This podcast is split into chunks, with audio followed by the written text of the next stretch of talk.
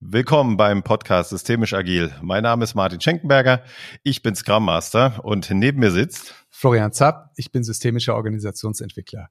Und nicht nur ich bin heute systemisch unterwegs, Martin, du natürlich auch, sondern unser Gast in ganz besonderem Maße. Heute ist nämlich bei uns zu Gast Thorsten Groth, Soziologe, Systemtheoretiker und systemischer Organisationsberater. Hallo wir, Thorsten. Willkommen. Hallo Thorsten. Wir sind gleich ganz gespannt, was der Unterschied oder die, wieso die Differenzierung Soziologe und äh, Systemtheoretiker. Erzähl doch ein bisschen, wer bist du, wo kommst du her, was machst du?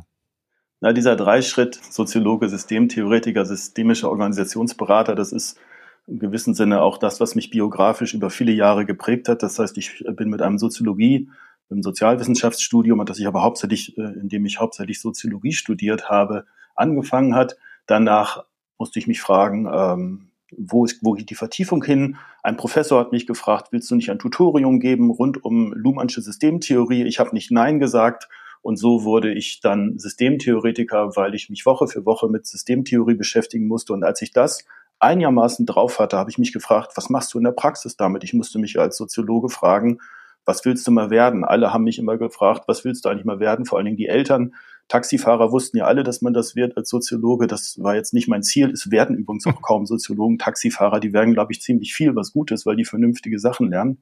Und ich habe mich mit systemischer Organisationsberatung beschäftigt, weil das im Anschluss für mich das Praxisfeld war. Und so kam ich in Kontakt mit vielen systemischen äh, Beratern. Ich wurde Assistent in Wittenherdecke. Dort lehrten Dirk Becker, Rudi Wimmer, Fritz Simon, das waren dann damals bekanntere systemische Organisationsberater. Und so kam ich in dieses Feld und bin dort äh, tätig geworden und bin mittlerweile Geschäftsführer von Simon Weber Friends und wende Systemtheorie in der Praxis an und vermittle Systemtheorie und mache im gewissen Sinne nichts anderes als im Tutorium ab dem dritten Semester, nur dass sich die Fragen ein bisschen verändert haben und äh, dass sich womöglich auch die Teilnehmer ein bisschen verändert haben finde das total spannend und bin eigentlich Systemtheoretiker dann. Das ist äh, total spannend, wenn man nämlich dem Namensgeber äh, Fritz P. Simon äh, so zuhört, dann er berichtet er ja immer, dass es im Prinzip zwei äh, Strömungen gibt, äh, aus der sich dann heute die systemische Organisationsberatung oder jede Form der, der systemischen Anwendung speist, nämlich einmal sozusagen diese soziologische Systemtheorie und dann einmal die, die Praxis der systemischen Familientherapie. Und das spiegelt sich hier ganz interessant wieder, weil bei mir war es genau andersrum. Also ich habe tatsächlich im Sozialpädagogikstudium die Anwendung gelernt gelernt und dann hinterher erst mit der Auseinandersetzung mit der vertieften Literatur kapiert, wo kommt das denn alles her? Und total spannend. Bei dir war es ja offensichtlich genau andersrum. Ja, also du bist sozusagen von der Theorie dann in die Praxis gekommen. Und das prägt mich weiterhin. Das heißt, ich, äh, es ist nicht so, dass ich nur äh, von in der Theorie lebe, aber dass ich in der Praxis eigentlich immer zunächst frage, welche theoretische Frage stellt sich hier oder welche Frage stellt sich hier ein Theoretiker? Und versuche daraus einen Mehrwert äh, herzuleiten. Das heißt, ich nehme den empirischen Stoff, der dann da ist, fast schon wie ein, wie ein Ethnologe, wie ein Sozialforscher und fange dann an zu beobachten, frage mich dann, welche Muster treten hier auf, denn das, äh, das können wir ja vielleicht hier nochmal weiter vertiefen. Die richtig guten, praktischen Ideen kriegt man, wenn man theoretisch an die Sache herangeht. Das ist das Credo auch von Simon Weber Friends, denn nur mit Praxis auf Praxis zu reagieren, verdoppelt eigentlich nur das Nichtwissen. Das heißt, man kann natürlich Benchmarks machen, man kann Vergleiche machen, man kann auch sagen, schaut mal, die anderen machen das anders, probiert es doch mal aus. Das funktioniert immer. Aber wenn man dann nicht weiter weiß, dann, wenn die Probleme dauerhafter auftreten, dann ist es immer ganz gut, sich ein bisschen mehr an Systemtheorie oder auch an Soziologie zu erinnern, ich äh, bin öfter mal auch veran auf Veranstaltungen, auf denen es, in denen es darum geht, was wird ein Soziologe? Und ich versuche Soziologen immer daran zu erinnern, dass das Grundwissen, selbst Rollentheorie, selbst Rahmentheorie, dass die, dass die Grundlagen so, so wichtig sind. Und jetzt, wenn wir mal den Bogen schlagen in die aktuelle Praxis, Agilisierung, neue Organisationsformen, es geht immer wieder zurück auf Grundfragen, ist der Rahmen geklärt, sind die Rollen geklärt, Role-Making, Role-Taking, schönes Konzept von 1910, Role-Making, Role-Taking, mhm. total wichtig in der Praxis, kann man ganz viel mit anfangen. Soziologen sollten sich daran erinnern, was sie alles in ihrem Rucksack haben und nicht dahin schauen, was andere machen. Ja, also bei mir ist der Weg ja auch so rum, dass ich eher aus der Praxis komme und dann über die Ausbildung zum systemischen Organisationsentwickler nochmal ganz viel dazugelernt habe, äh, genau über das, was du jetzt gerade, was wir gerade hatten, ja, und was vor allen Dingen auch, kommen wir nachher nochmal drauf, auch in deinem Buch drin ist. Und ja, da habe ich erst gemerkt, welchen theoretischen Unterbau es äh, für all diese äh, Techniken eigentlich gibt und wie die mir helfen können. Und ja, desto froher bin ich eigentlich, dass wir hier diesen Podcast haben, schon so seit langer Zeit, wo wir uns genau über diese Dinge austauschen können, weil ich kann da nur dazulernen. Thorsten, ich würde gerne einen Punkt aufgreifen, den du, den du gerade gesagt hast, nämlich die, die Gefahr, wenn man nur mit Praxis auf Praxis reagiert. Das fand ich gerade, hat mich gerade total angesprochen, weil ich auch eine Leidenschaft habe für, für theoretische Konzepte. Aber magst du da vielleicht nochmal uns irgendwie ein bisschen mitnehmen und vielleicht auch aus, aus deiner Erfahrung äh, so, so zeigen, was, was passiert, wenn man mit Praxis auf Praxis reagiert. Also vielleicht hast du ein Beispiel oder so. Was, was sind die Gefahren? Na, ich nutze ganz gerne eine Metapher. Ich gebe ja auch viele Kurse, Beraterkurse, Führungskurse. Und da versuchen wir diesen Unterschied immer stark zu machen. Das heißt, die grundlegende Aussage ist ja erstmal, versuche brauchbare Unterschiede zu machen. Und in dem Moment, wenn man mit Praxis auf Praxis reagiert, äh, ist die Gefahr groß, dass der Unterschied nicht so groß ist. Ja, das kenne ich, das habe ich auch schon gehört, das mittlere Management führt nicht. Oh ja, das kenne ich auch. Das heißt, es entsteht so ein schönes, wunderbares, differenzloses Wohlgefühl von, habe ich auch schon gehört, kenne ich auch. Das nenne ich in meinen Ausbildungen immer Tresengespräche führen. Man führt ein Tresengespräch, da kannst du noch ein Bier beibestellen oder auch einen Wein beibestellen und kannst einen netten Abend haben und beide haben sich darin bestätigt, dass die Dinge so sind, wie sie sind aber es hat keinen brauchbaren Unterschied gemacht. Das heißt, äh, wir müssen ja immer versuchen, einen Unterschied zu machen. Und hier bietet es sich an, neben dem Vergleich, und wenn der Vergleich nicht viel bringt, dann sich zu fragen, was sind eigentlich die Grundfragen, wenn ich jetzt mal das Thema, das ich jetzt durch Zufall genannt habe, das mittlere Management jetzt nehme, dann kann man sich ja zunächst einmal fragen, und da, da erinnert einen die Theorie dran, seit es Organisationstheorie gibt, also seit 120 Jahren, aber vorher gab es das Problem auch schon, wird darüber problematisiert in Organisationen, dass das mittlere Management nicht führt. Theorie erinnert einen daran, das scheint ein wiederkehrendes Thema zu sein, das womöglich strukturell angelegt ist. Und wenn es strukturell angelegt ist, fragt sich der Theoretiker, wie können wir uns das erklären? Was ist die Funktion dieses Problems? Und das, die Funktion dieses Problems ist es, dass Organisationen Widersprüche bearbeiten. Auf die Idee kommt man aber nicht, wenn man nur in der Praxis mit Praxis reagiert, dass Organisationen um Widersprüche, um Paradoxien herum gebaut sind. Zentrale Vorgaben von oben, Wissen von unten zusammenbringen. Und wenn wir uns das jetzt mal ganz, ganz einfach vorstellen, wo, wo prallen beide Dynamiken aufeinander? In der Mitte. Das heißt, die mittlere Ebene ist schon rein strukturell betrachtet der Ort, wo Widersprüche auftauchen. Und jetzt haben wir Ideen in der Praxis, die die Praxis nicht liefern kann. Aber wir haben eine Idee, die jetzt ganz neue Erklärungen liefert. Auf einmal wird klar, es muss Probleme in der mittleren Ebene geben. Wenn nicht, funktioniert irgendwas in der Organisation nicht. Das heißt, wir können die Dinge bewerten, wir können sie erklären, wir können sie beschreibbar machen. Und nur die Idee der Paradoxie, die Idee, dass Organisationen um Widersprüche herumgebaut werden, die Idee, dass die Organisationsforschung diese Phänomene schon 120 Jahre kennt, macht einen riesengroßen Unterschied. Und das wäre jetzt ein Beispiel, auf das ich jetzt so spontan gekommen bin. Ja, klasse, vielen Dank. Und dann muss ja aber trotzdem äh, danach, um irgendwie wirkungsvoll beraten zu können äh, oder irgendwie intervenieren zu können, dann dann aber wieder der Schritt äh, sozusagen aus der Theorieebene runtergegangen werden, weil die Erkenntnis, ja, wir haben dann den Unterschied gemacht, der, die, die Erkenntnis ist da. Damit ist ja aber noch nicht jetzt abschließend irgendwas gelöst, ja? Dem würde ich gar nicht so zustimmen. Also ich glaube ja, dass wenn ich eine ganz andere Erklärung für Verhalten habe und eine ganz andere Bewertung habe, dann sehen die Dinger ja erstmal schon mal ganz anders aus. Äh, also insofern ist schon damit was passiert, aber du hast natürlich mhm. recht, das alleine reicht nicht. Aber was ja, was ja ganz wichtig ist, mit Theorie auch mit einigen äh, Erfahrungen in der Praxis, aber schneller durch Theorie kommen wir ja auch auf die Idee, dass die Personen nicht vordringlich schuld sind.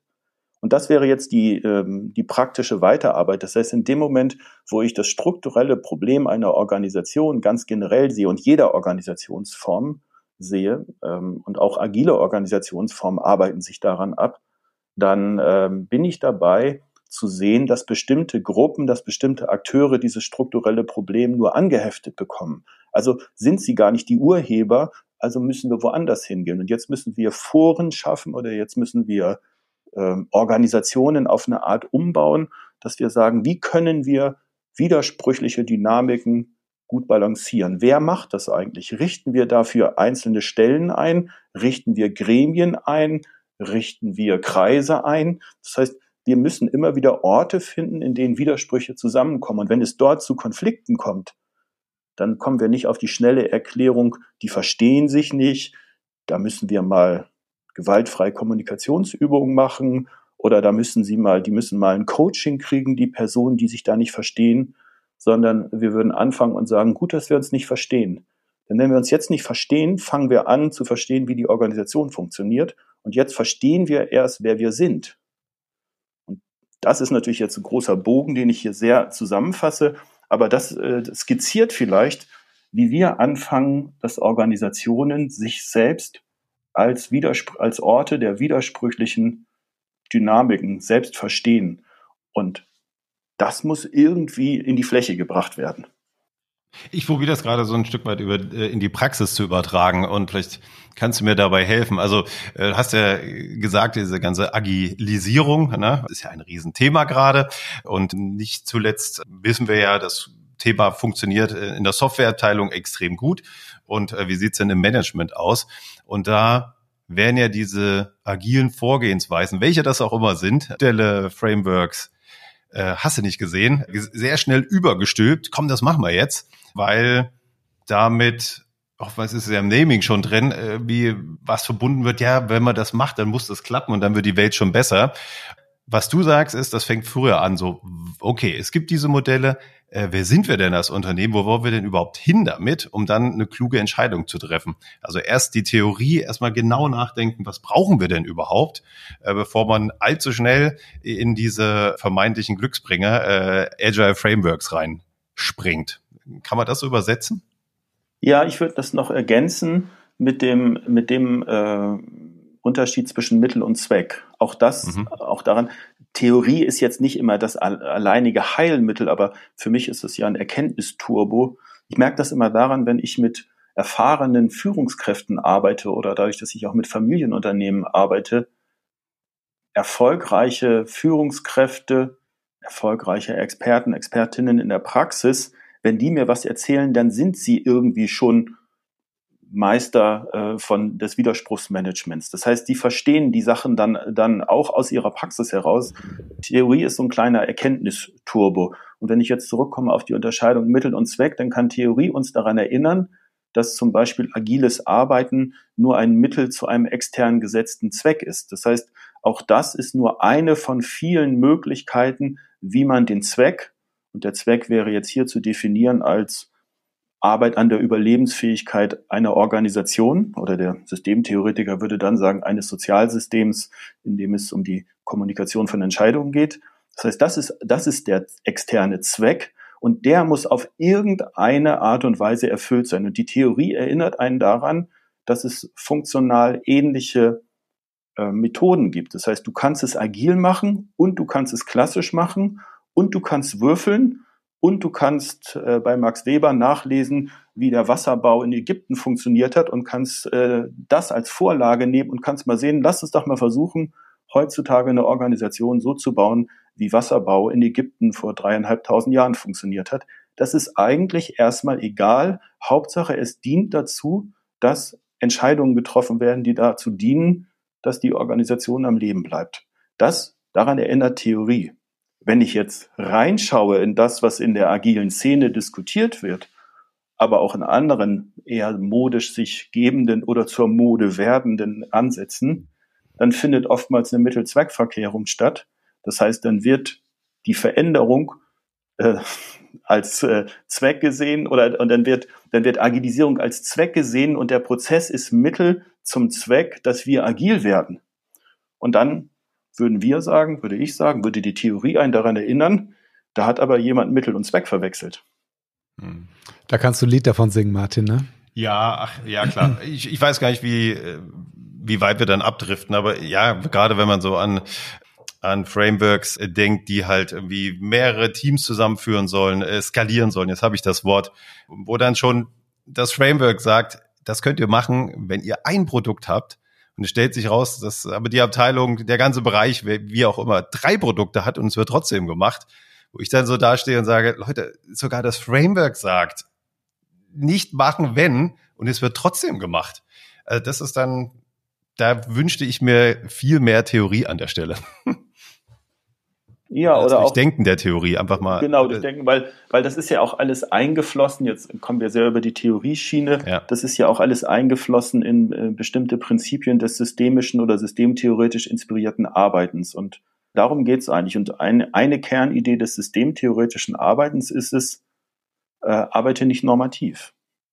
Hm. Und äh, damit sind wir schon im Grundwiderspruch mit ganz vielen neueren Ansätzen, die ja in sich die Idee tragen, dass sie besser sind als das alte, dass sie mehr können als die klassische Organisation. Und äh, wer erfolgreich systemisch arbeiten möchte, hält sich fern von normativen Ideen, sondern ähm, stellt die Sachen nebeneinander. Um anschließend mit dem Kunden zusammen zu entscheiden und zu bewerten, was besser funktioniert und vielleicht dadurch auf das Neue zu kommen, aber auf eine widerstandsfreiere Art und Weise. Denn das ist ja der Trick an der ganzen Sache. Ich glaube auch, dass agiles Arbeiten, und es zeigt sich in der Praxis ja auch, dass dort ganz, ganz viele wichtige Impulse für das Arbeiten vorhanden sind, dass aber in der Form der Einführung ganz vieles verschenkt wird, weil man eben den Widerstand der Organisation stark macht und eigentlich die Organisation in einem schlechteren Zustand behält, denn in dem Moment, wo man normativ anfängt, das Neue stark zu machen, wird das Alte verteidigt. Und wenn das Alte verteidigt wird, finden Solidarisierungen statt und es wird an etwas festgehalten, von dem Personen, die man mal nicht normativ befragen würde, alle sagen würde, der Status quo ist gar nicht gut hier. Aber wenn jemand anderes kommt und sagt, hey, schaut doch mal, wie toll mein neues Produkt ist, sagen alle, na ja, aber so schlecht war das ja aber nicht, was wir bisher gemacht haben. Das heißt, ich erzeuge das Gegenteil von dem, was ich möchte, wenn ich normativ arbeite.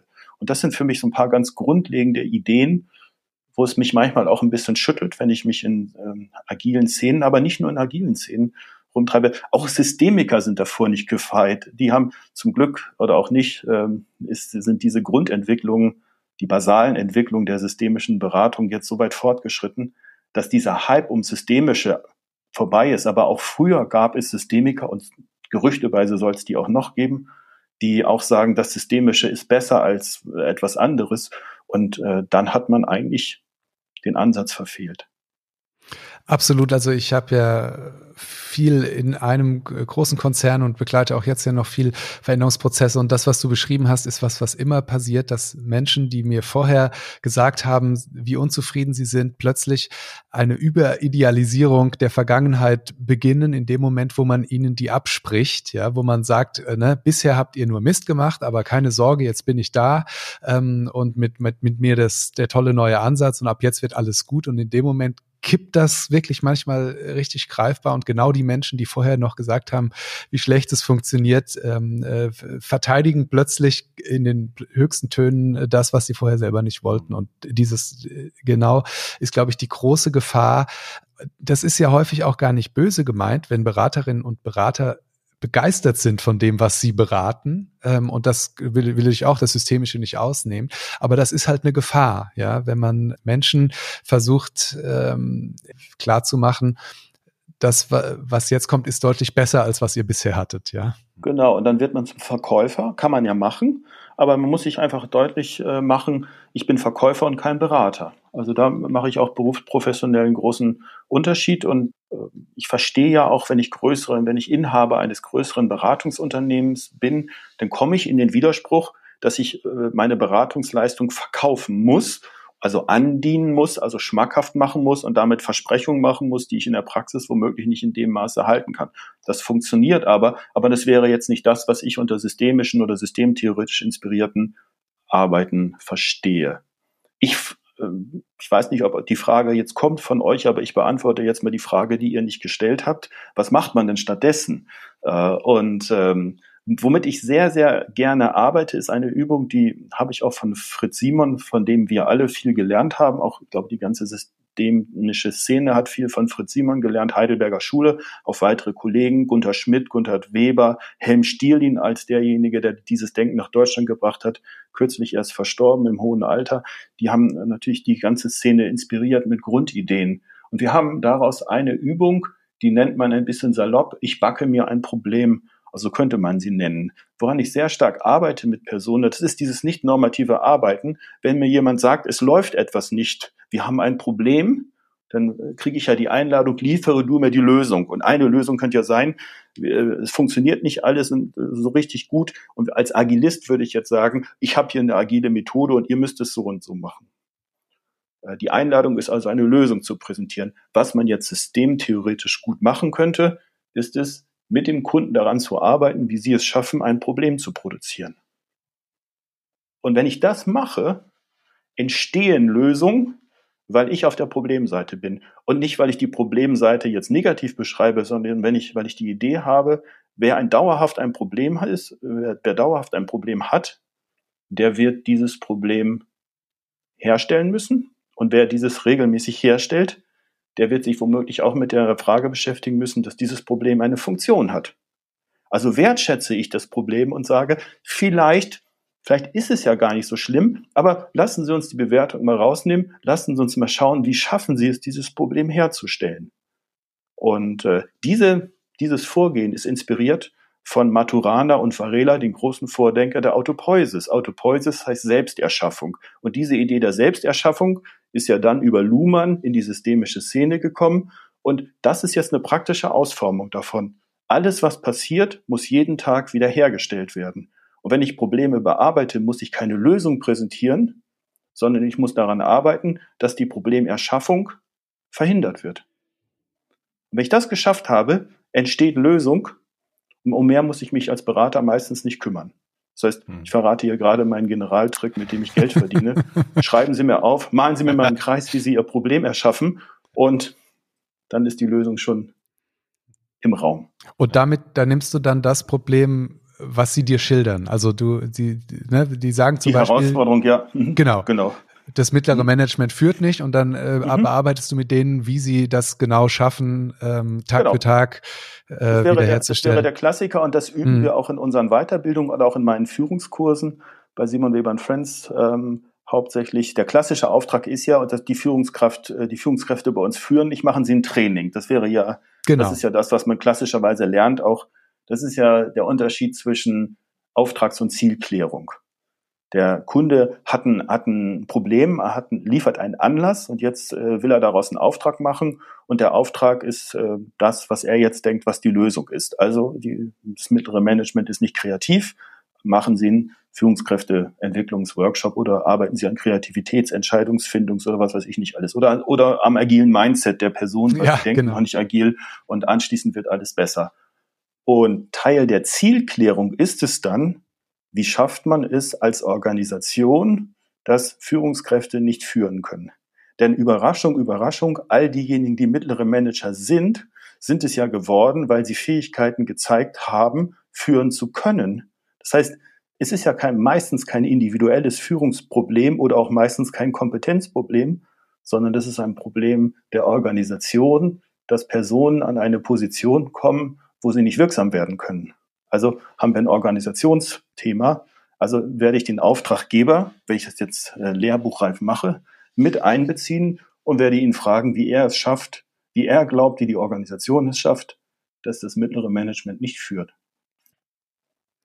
Ja, sehr schön. Ich arbeite dann gerne auch noch so mit dieser Erweiterung zu sagen, wenn jetzt äh, eine andere Organisation euer Problem auch haben möchte, was müssen die denn dann so Schritt für Schritt tun? Und äh, das, das Wunderbar. ist meistens, das ist meistens dann auch eine ganz tolle äh, Stimmung, weil das dann plötzlich auf so einer Humorebene angekommen ist und dann erarbeiten die äh, so einen Stufenplan, wie, wie können andere unser Problem äh, reproduzieren. Genau. Und ich habe das, äh, ich habe das letztens auch mal versucht zu übertragen. Äh, wie müssen Agilisten Widerstand erzeugen. Mhm. Denn in ganz vielen, äh, in ganz vielen, in ganz vielen, das, das fiel mir einfach auf, wenn ich auf einer Tagung war und äh, ein Dreiviertel der Vorträge handelte davon, dass äh, die Organisation sich widerständig zeigte gegenüber dem richtigen agilen Vorgehen Und die klassischen Lösungen waren, es fehlte Reifen, es fehlte der Organisation die Reife, es fehlte den Personen die Reife oder es fehlte an Zeit. Das heißt, das waren alles die, das Lösung, die, das Lösungspotenzial, das da im Raum war. Und äh, mein Vorschlag war, eigentlich müssten alle Agilisten, wenn sie erfolgreich äh, arbeiten wollen, an sich, das ist nämlich das Thema, an sich arbeiten wollen, äh, sich immer wieder fragen, wie erzeuge ich den Widerstand, den ich immer wieder beobachte beim Kunden. Mhm. Ja, also das ist ja sogar ein Teil des Tool-Baukastens, ne? Äh, diese mhm. äh, diese reife Messung, ne? Wie reif ist ein oder ja. wie halt hoch ist die agile Reife? Blöds, das halte ich für den aller, allergrößten Blödsinn auf Erden. Ja. Das ist wirklich, da, da braucht man noch nicht mal Theorie, um das äh, äh, negativ bewerten zu können. Es ist, äh, es, es ist interessant, welche Ideen sich da durchsetzen. Reifegradvorstellungen setzen sich, haben sich auch unter Systemikern, äh, gab es auch äh, ganz viele Wilbert und dann anschließend äh, Lalou, Lalou darauf ja. aufgegriffen. Das heißt, das wirkt ja auch erstmal toll. Also man ist sozusagen, man, man bringt irgendwie, man ist sowieso derjenige, der das vertritt, ist sowieso schon etwas höher als die anderen und man nimmt den Kunden mit auf eine höhere Ebene. Also wenn ich eine Sekte gründen möchte, würde ich auch so argumentieren, aber ich will ja beraten. und, und was setzt du dann anstattdessen? So ein evolutionäres Verständnis von Organisation oder wie würdest du das bezeichnen? Na, der, die systemische Beratung, das ist übrigens auch eine Formulierung, die ich von Rudi Wimmer, auch einem, auch der Vordenker in der Szene der systemischen Organisationsberatung, äh, sehr gerne übernehme. Oder es ist auch von, äh, von Helmut Wilke, um hier so ein paar Namen zu nennen, muss man nicht, aber innerhalb der Szene sind diese Namen bekannt und ich will mich auch nicht selbst damit schmücken. Es geht um Evolution der Evolution. Mhm. Also es geht darum, ähm, Bedingungen zu schaffen, in denen eine Organisation sich selbst beobachten kann, wie sie evolviert, jetzt so ein bisschen hochgestochen. Mhm. Aber tatsächlich, jetzt mal wieder runtergebrochen, sich als Organisation zu fragen mal, und das ist auch das, wenn wir vielleicht nochmal auf unser, wir haben ja eine größere Studie mit Kolleginnen gemacht zum Thema New Organizing, wie neuere Organisationsansätze in die, in die Organisationspraxis kommen. Und äh, viele dieser Organisationen haben keinen Ort, wo sie sich selbst so beobachten können, wie ich es gerade skizziert habe. Sich mal zu fragen im Vorstand, in der Unternehmensentwicklung, in der OE oder wer auch immer, auch auf unteren Ebenen, egal auf welcher Ebene, wie haben wir eigentlich die letzten Male einen positiven, produktiven Umgang mit der nächsten Mode gefunden? Oder wie haben wir es geschafft, jede Modewelle zu reiten, aber anschließend unwirksam werden zu lassen? Das heißt, sich selbst in der Evolution zu beobachten. Das halte ich weiterhin für eine Zentralidee und das wäre auch eine meiner Kernbotschaften, diese Form der Selbstbeobachtung über den längeren Zeitraum hinweg. Das ist eigentlich das, was Organisationen benötigen.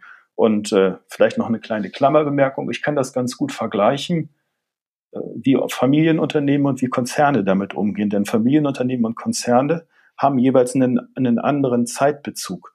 Konzerne haben angefangen vom Quartalsdenken über Karriereerwartungen, über Wechsel der Leitungspositionen, über äh, Wechsel der Eigentümerstruktur, was will, was will jeweils ein Hauptaktionär, mit viel kürzeren Zeitrahmen zu bedenken als Familienunternehmen. Das heißt, Familienunternehmen können sich selbst strukturell viel besser beobachten, Manchmal beobachten sie sich auch so gut, dass sie sich immer beobachten, dahingehend, was wollte der Gründer. Also insofern sich langfristig zu beobachten, ist auch nicht nur ein Erfolgsfaktor. Da bleibt man womöglich auch bei Erfolgsfaktoren von vor 250 Jahren hängen, die sich auch nicht immer in der Digitalisierung so produktiv auswirken. Aber generell schaffen es Familienunternehmen, sich besser langfristig zu beobachten als viele andere Konzerne. Hm. Also ich habe jetzt ein Projekt vor der Brust, äh, möchte jetzt gar nicht so viel zu sagen. Es wird nächstes Jahr wahrscheinlich losgehen und da geht es auch um ganz viel Aufbau von nennen wir es einfach agile Strukturen. Das ist so der Wunsch. Man muss immer gucken, äh, hatten wir auch das Thema, was ist denn jetzt wirklich dahinter?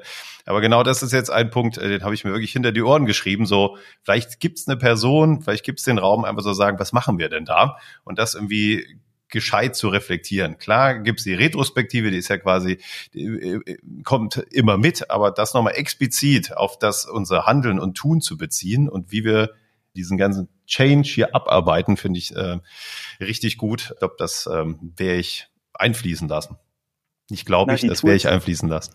Die Tools äh, ja äh, und die Anregungen, die auch Design Thinking oder auch viele andere, auch agile Methoden im weitesten Sinne der Organisation gebracht haben, die, die sind ja, die haben ja Potenzial. Also man muss sie, man muss sie dann, man muss sie dann nur auf Organisations- und Veränderungsfragen im weiteren Sinne anwenden. Denn äh, was ich immer wieder erlebe, ist, dass diese Frames und dass diese, auch diese, diese Retros, die werden ja immer nur im agilen Rahmen verhandelt. Das heißt, man müsste eigentlich auch Retros machen darüber, ob es eigentlich gut ist, noch wieder agil zu äh, arbeiten oder anders zu arbeiten. Und das ist etwas, und, äh, sagen, da bleibt man innerhalb des Rahmens und dann ist immer das, was schon Paul Watzlawick auch ein großer Vordenker des systemischen, konstruktivistischen Arbeitens, mehr desselben Falle genannt hat. Das heißt, man fängt eigentlich an, sich immer wieder nur im agilen Kontext über Verbesserungen des Agilen zu unterhalten, aber nicht sich zu fragen, wie müsste man eigentlich sich äh, sagen, äh, agil weiterentwickeln jenseits der aktuellen Agilität. Denn das ist ja die, das ist ja das Grundversprechen jenseits aller Tools der Agilität, das man ja ganz wunderbar finden kann dafür Sorge zu tragen, dass sich eine Organisation in einer angemessen schnellen Zeit an sich verändernde Umwelten anpassen lernt. Das ist doch toll. Das ist agil. Das ist meine Interpretation von agil. Und wenn man so startet, dann hat man eigentlich eine Grundvoraussetzung geschaffen, in der das Denken beginnen kann. Hm. Ja, absolut. Äh, das Spannende ist, also wie ich es jetzt äh, gerade bei einem Team sehe, ist, vielleicht gar nicht so stark an dem Rahmen festzuhalten. Ne? Klar, also das ist ein Team, äh, das arbeitet nach Scrum. Und dann gibt's aber immer kleine Entwicklungen, dass sie Dinge verabreden, aber dann wieder lassen. Das ist ja auch eine Weiterentwicklung. Und da ist es auch nicht, vergreife ich meine Aufgabe nicht so, drauf zu drücken und sagen, das haben wir doch so vereinbart, warum macht ihr das nicht? Sondern ich stelle dann auch die Frage, warum macht ihr das eigentlich nicht mehr? Und dann kommt oft, naja, geht jetzt anders, auch gut. Okay, dann ist es auch in meiner Rolle zu sagen, dann lassen wir es jetzt erstmal laufen. Ist doch cool. Und so entwickeln sich Teams auch im Kleinen weiter und dann begreife ich meine Rolle nicht darin, äh, die zu korrigieren. Also ich hinterfrage dann, ist das gut, aber ich mache keine direkte Korrektur, auch wenn die Frage an sich schon eine Korrektur sein kann. Ich weiß, ihr Systemiker würdet mir das äh, direkt so aufs Brot schmieren, aber ähm, auch einfach, weil wir viel äh, prozessual arbeiten, es dann einfach so laufen zu lassen und einfach zu beobachten, passt das oder passt das nicht. Ja, aber ich finde, äh, der Blick, und das ist, äh, finde ich, ein sehr, sehr schön, schönes Vorgehen, passt es oder passt es nicht? Diese ganz, diese ganz simple Frage in die Selbstbeobachtung äh, von einem Team mit reinzunehmen und, äh, und äh, sie immer wieder daran äh, zu, zu, erinnern, sich selbst dahingehend zu reflektieren, das ist ja schon äh, was ein ganz wunderbarer Fortschritt. Also ich erlebe ganz viele Organisationen, da wird permanent gearbeitet und die, die Frage, passt das eigentlich, ähm, die wird einfach nicht gestellt oder man nimmt sich keine Zeit, weil man eben keine Zeit hat. Und dann sind wir wieder bei der mehr desselben Falle. Hm. Aber äh, Thorsten, das finde ich gerade einen ganz spannenden Punkt. In der Tat, äh, die, die agilen Frameworks haben ja nicht die Reflexion über ihre eigene Sinnhaftigkeit mit eingebaut, ja. ja. Äh, und auch da, äh, also ich habe mir das jetzt gerade so überlegt, äh, gibt es ja bestimmt auch gute Gründe dafür, weil es ja auch wahnsinnig sozusagen einen am Arbeiten hindern könnte, wenn man sozusagen permanent wieder überlegen muss, halten wir uns überhaupt jetzt an diese Regeln, wollen wir das ernst nehmen, wollen wir das, das Framework hier ernst nehmen, wollen wir die Regeln, also da, das ist wahrscheinlich eine deiner berühmten äh, Paradoxien auch, dass man irgendwie zwischen äh, guter Reflexion und alles hinterfragen und auf der anderen Seite einer praktikablen Effizienz irgendwie auch äh, sich irgendwo verorten muss in, in der richtigen, in der richtigen Balance. Könnte man das so ausdrücken?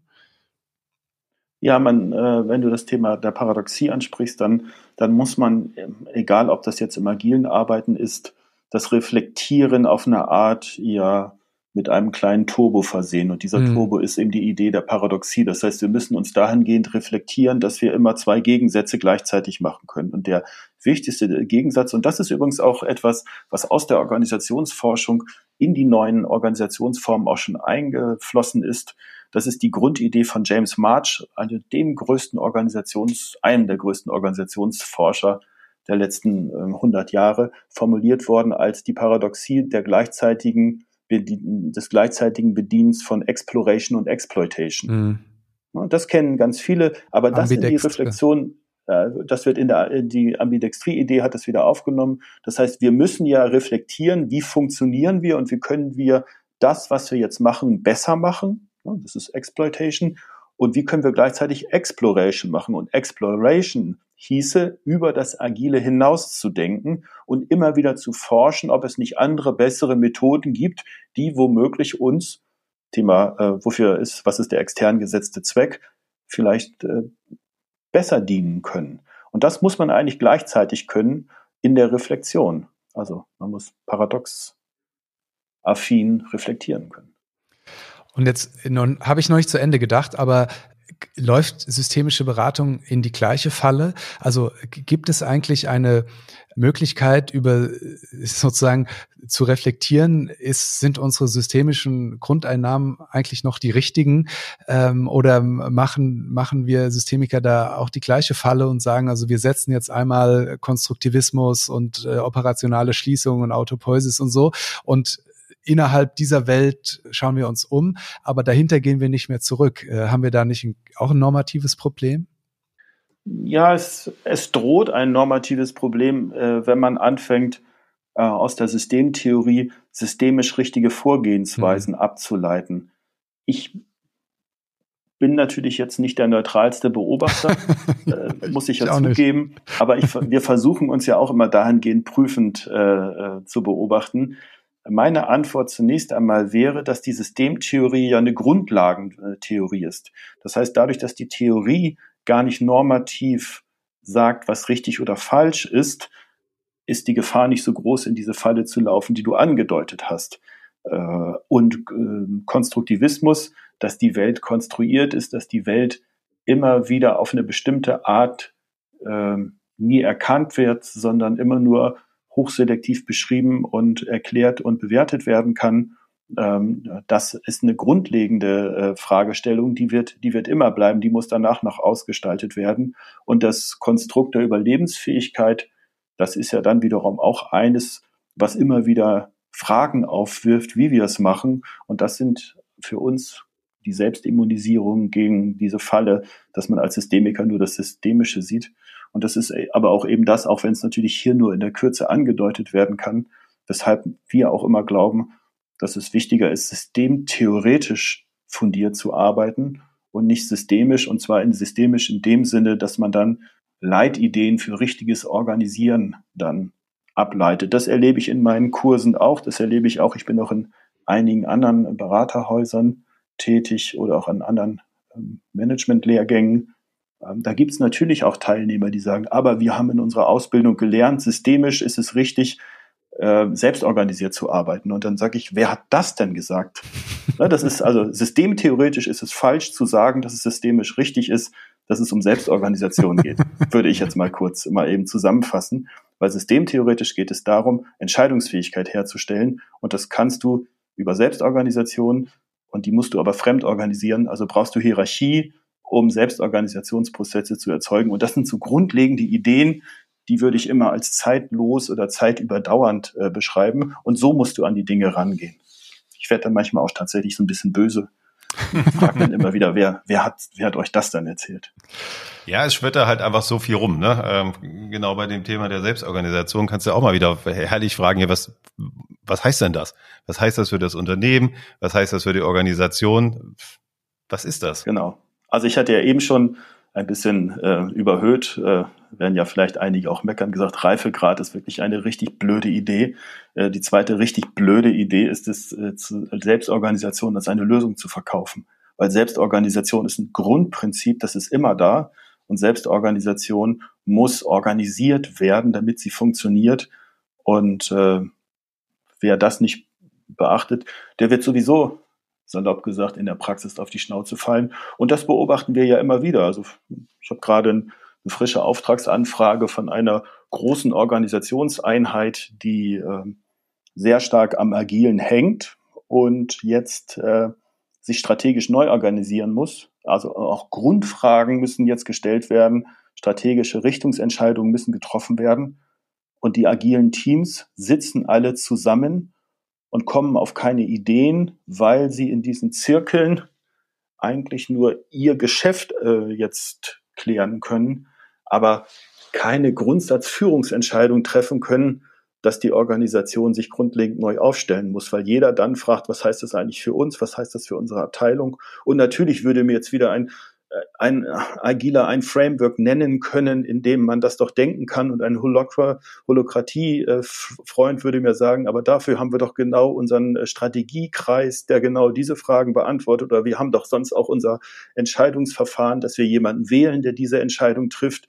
Ähm, also insofern theoretisch ist es alles angedacht. In der Praxis ähm, wird das dort sehr zerredet und die Energie geht verloren und die Führung, die jetzt notwendigerweise ansteht vor dem Hintergrund, dass nach allen beobachtbaren Kriterien, die man da ansetzen kann, ähm, die Organisation vor überlebensrelevanten Richtungsentscheidungen steht, das wird in diesen, in diesen Zirkeln nicht bearbeitbar. Mhm.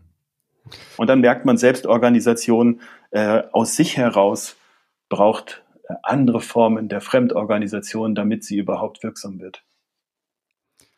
Lass uns doch vielleicht, auch wenn es äh, der Schwerpunkt äh, nicht war, nochmal auf dein Buch oder euer Buch zu sprechen kommen. New Organizing, toller, toller Titel. Ähm, wie Großorganisationen Agilität, Holocracy und Co. einführen und was man daraus lernen kann, äh, um es einmal vollständig hier genannt zu haben.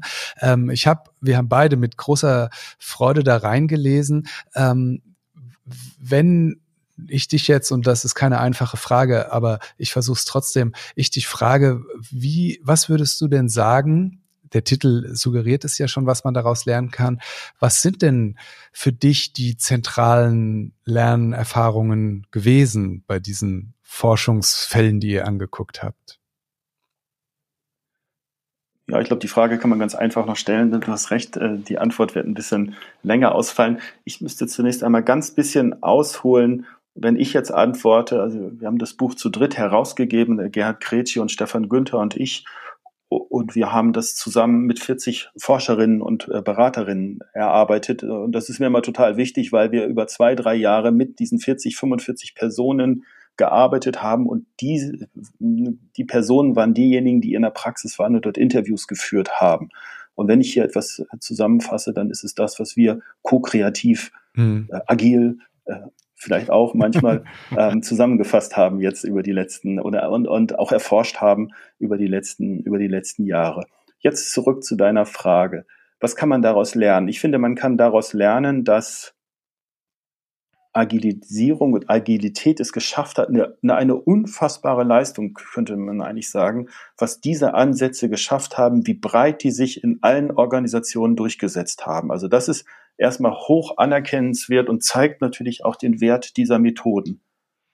Was man über alle Fälle hinweg jetzt sehr grob sagen kann, dass äh, durchgängig, und das schreibe ich mehr den Ansätzen zu als denjenigen, die es angewendet haben, die Potenziale auf Teamebene verblieben sind und auf Organisations- und Führungsebene sich nicht durchgesetzt haben. Das ist etwas, was sich durch die Bank zeigt und äh, man kann auch lernen, dass die Organisationen ganz viele Chancen, die sie haben, nicht genutzt haben, weil sie, und jetzt, das muss man den Organisationen wieder zurechnen, das Thema hatten wir vorher schon, weil sie zu kurzfristig an den Sachen dran waren. Das heißt, äh, Veränderungsprozesse auf Ebene von Großorganisationen, Organisationen, die 10, 20, 30, 40, 50.000 Mitarbeiter haben, hier relevante Änderungsprozesse wirksam werden zu lassen. Das sind dann Prozesse, die laufen nicht ein und nicht zwei Jahre, die laufen drei, vier Jahre. Und diese Zeit haben diese Organisationen den Methoden nicht gegeben. Das heißt, es verblieb alles auf Teamebene oder es gab so Inselexistenzen. Das heißt, mhm. wir haben, äh, wir haben einzelne Inseln, die sich abgeschottet haben, die für sich genommen wunderbar agil oder wie auch immer gearbeitet haben. Aber das ist dann einfach in der Organisation als ein Fremdkörper äh, verblieben das ist das, was man hauptsächlich äh, lernen kann in aller Kürze aus äh, 14 Fallstudien, die wir da angefertigt haben, die die Autorinnen angefertigt haben, muss ich auch ganz klar sagen. Das frage ich mal ein bisschen provokant. All das, was du jetzt erzählt hast, das musstest du ja auch äh, auf äh, euer Projekt anwenden. Bei so vielen Menschen, die du unter einen Hut bringen musstest oder die ihr zusammengebracht habt. Was habt ihr da angewendet? Was hat denn da geklappt? Wir haben ein Kapitel in dem Buch, es gibt ein Kapitel genau. in dem Buch, das ist, äh, wir haben eine Selbstbeobachtung vorgenommen ja. und ähm, das äh, zeigt ein bisschen von dem, was, äh, was da los war. Und also wir müssen ganz klar sagen, wir sind in dieses, das Projekt war so, wie das Leben ist. Man stolpert von Schritt zu Schritt. Also wir haben es nicht besser hingekriegt. Wir wussten nicht, äh, wir haben eine Anfrage gestellt und äh, wir sind ja sehr, der, der, der Titel New Organizing ist geprägt von, auch von einem Organisationsforscher, der heißt Karl Weig.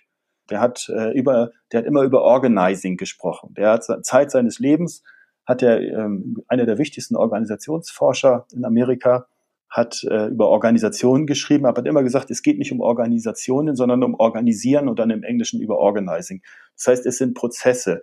Und er sagt, man muss sich eigentlich immer wieder vorstellen und damit befassen, dass man in Situationen reinstolpert und dann sieht, wie man weiterkommt. Das ist so seine Prozesstheorie, jetzt sehr, sehr klein, sehr, sehr salopp formuliert. Wie kann ich wissen, was ich tun soll, bevor ich nicht gesehen habe, was gerade passiert ist? Also er hat viele solcher selbstbezüglichen Leitsprüche. Das hieß bei ihm noch ein bisschen anders, aber die hat er in ganz vielen Ausprägungen. Und so war das auch in unserem Projekt. Wir haben eine Frage gestellt, wer hat Lust, äh, hieran zu forschen? Also das war schon unser Anteil. Der Impuls war schon da. Und wir wussten nicht, Antworten fünf. Wir haben so gedacht, 15 wären ganz gut. Es haben 50 geantwortet. Äh, wir haben das in unserem Alumni-Kreis bei Simon Weber Friends, haben wir das reingestellt, da haben wir ein großes Forum. Und jetzt haben wir uns gefragt, huch, was machen wir denn jetzt? Wollen wir die Leute ausselektieren? Nee, das wollen wir ja auch nicht machen. Also lasst uns mal schauen, was können wir mit den 50 machen. Lasst uns doch Gruppen bilden. Also haben wir Gruppen gebildet. Anschließend hieß es, wer hat Zugänge zu Organisationen? Wo gibt's interessante Organisationen? Und dann auf einmal hatten wir 14 Fallstudien und so nahm das, äh, nahm das Projekt äh, seinen Lauf. Und die Zirkularität, die du ansprichst, die hat sich inhaltlich extrem spannend fortgesetzt. Wir wollten ja Thema Nicht-Normativität. Wir hätten ja auch ein bisschen und so werden viele Managementbücher auch geschrieben, vorher schreiben können, was rauskommen soll. Also mit ein bisschen Paradoxie-Theorie, Organisationstheorie. Also man hätte schon sagen können, ähm, uns findet doch bitte heraus, dass das so und so sein sollte. Das wollten wir nicht. Das heißt, wir haben, wir haben gesagt, achtet auf Entscheidungsprozesse, fragt nach spannenden Entwicklungen über Zeit und die einzige Vorgabe, die wir hatten, es war noch mehr Vertiefung drin, aber es ging immer schon um einen ethnologischen Blick schaut auf Teams und Projekte, schaut auf Organisation, schaut auf Führung und schaut auf die Funktion äh, von der internen Beratung. Das sind die vier Bereiche und fragt im Zeitverlauf, wie sich das entwickelt hat, was gut funktioniert hat und was nicht so gut funktioniert hat. Und so sind die Teams reingegangen. Aber natürlich sind sie jetzt reingegangen und haben Interviews geführt und es kam dann zwischendrin von den äh, Teams auch immer wieder Rückfragen. Aber was sollen wir denn jetzt besonders erfragen? Und dann haben wir immer wieder gesagt, sagt uns doch erstmal, was ihr herausgefunden habt, weil nur dann können wir als Herausgeber und Projektleiter schauen, äh, was die Ergebnisse sein können. Und da waren wir in einem interessanten Zirkel gefangen, der war auch nicht frei von Irritationen, weil die Forscherinnen schon äh, liebend gerne eine ganz klare Leitlinie gehabt hätten, was sie, was sie erforschen sollen. Und wir haben sie da ein bisschen bewusst auch ein bisschen zappeln lassen, zum Wohle der Empirie, würde ich jetzt mal sagen. Und am Ende haben sie dann, mussten, musste das ja auch noch alles in, jetzt in Buchform ge gebracht werden. Das heißt, es mussten zwölf bis 14 Seiten ungefähr ähnlich gefüllt werden. Und da sind wir dann stärker hierarchisch steuernd reingegangen. Also der Erkenntnisprozess war eher zirkulär suchend mit allen Anstrengungen. Und der zweite Prozess der Bucherstellung, der war klassischer, hierarchischer organisiert mit allen Ärgernissen, Personen, die sehr stolz sind auf äh, Autorinnen-Teams, die womöglich im Schweiße ihrer jeweiligen, ihres Angesichts dort äh, Texte zusammengeschrieben haben, die dann auch noch doppelt so lange wurden, wie man sie eigentlich angedacht hatte. Äh, und die musste man jetzt halbieren und zusammenkürzen.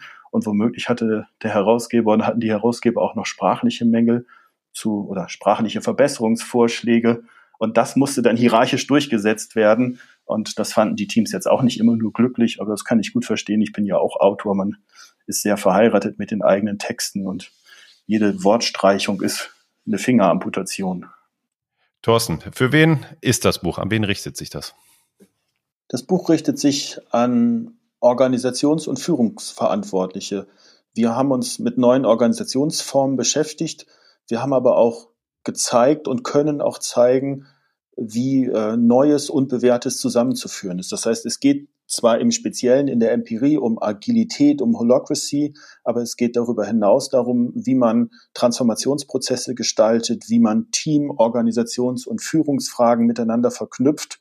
Insofern glauben wir, dass wir hier etwas äh, geschaffen haben, kollektiv, was über den Zeitbezug hinausgeht und was, glaube ich, einen guten Blick äh, schafft für die, ähm, den ganz formalen Wahnsinn der Organisation. Ich äh, zitiere gerne diesen Titel von äh, Stefan Kühl, den Organisationsforscher, den auch ganz viele kennen und der für uns auch einer der Vordenker ist oder mit dem sind wir auch eng verknüpft. Der ganz formale Wahnsinn der Organisation und wie man ihn bewältigen kann. Das findet man in diesen Fallstudien. Insofern interne Beratung, Berater, Führungskräfte können sich, glaube ich, mit diesem Buch empirisch aufladen. Das finde ich nochmal wichtig.